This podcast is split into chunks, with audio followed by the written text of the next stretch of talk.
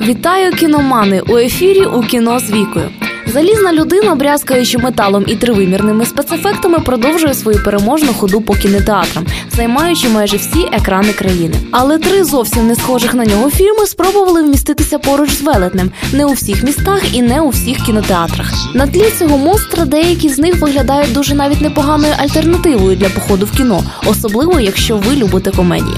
Отож, мене звуть Віка, і я запрошую вас у кіно.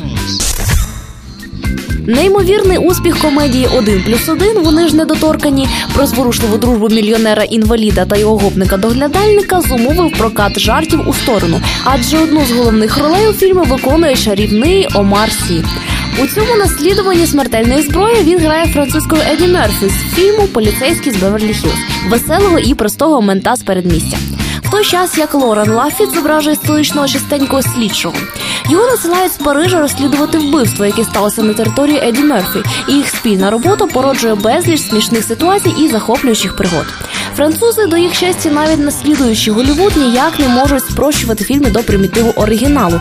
Я нічого не маю проти смертельної зброї, але тут індивідуальні відмінності в характерах двох людей приправлені гострим соусом соціальних проблем і перепалок головних героїв. І не їх, а відлуння конфлікту величезних груп французького народу.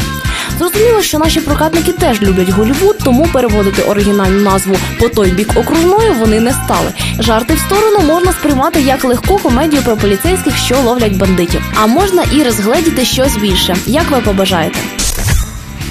Кілер Джо Вільям Фрідкін, автор класичних той, хто виганяє диявола, навіть і не думає йти на пенсію. Тим більше, що у нього є такий автор, як Трейсі Лец. Свій минулий фільм Глюки Фрідкін зняв за його п'єсою, і цей раз у Леца знайшовся в тайнику сюжет 20-річної давності. Фільм, як і всі чорні комедії коїнів, розповідає про дурнів, охочих зрубати по легкому бабла. Але хіба буває бабло легким у придурків? Звичайно, ні, вважає головний герой, кілер і поліцейський Джо. Але поки не поспішає розповідати цю просту істину одному техаському сімейству, що замовило у нього вбивство всіма улюбленої матусі. Фрідки надовго намагалися переконати, що фільм потрібно перемонтувати, щоб добухтися хоча б рейтингу R, але той на відріз відмовився. Цей кривавий, жорстокий, що викликає нудоту і сміх одночасно. Фільм про життя злиденої Америки знятий одним з нестаріючих класиків Голівуду. Я не стану радити його всім і називати прем'єрою тижня тільки тому, що він не всім підходить. Але якщо ви любите чорні комедії, раджу його не пропускати. Сансара Рон Фріке, що працював у Гофрі Реджіо оператором на Кояніскаці, вирішив, що він теж може знімати, і зняв бараку. Якщо вся трилогія Реджіо була просякнута сенсом, жахом і красою, ритмом і магією, то у Фріки вийшов збірних красивих картинок для National Geographic. Через 20 років він вирішив повторити успіх бараки і поїхав у п'ятирічну подорож планетою. Але знімав тепер не тільки красивості, але й жахливі моменти, щоб теж додати в свою картину якогось філософського сенсу. Вийшов все той же фільм для National Geographic, але більш контрастний. Втім, це ані трохи не применшує головного достоинства фільму. На великому екрані він виглядатиме місцями дуже навіть ефектно.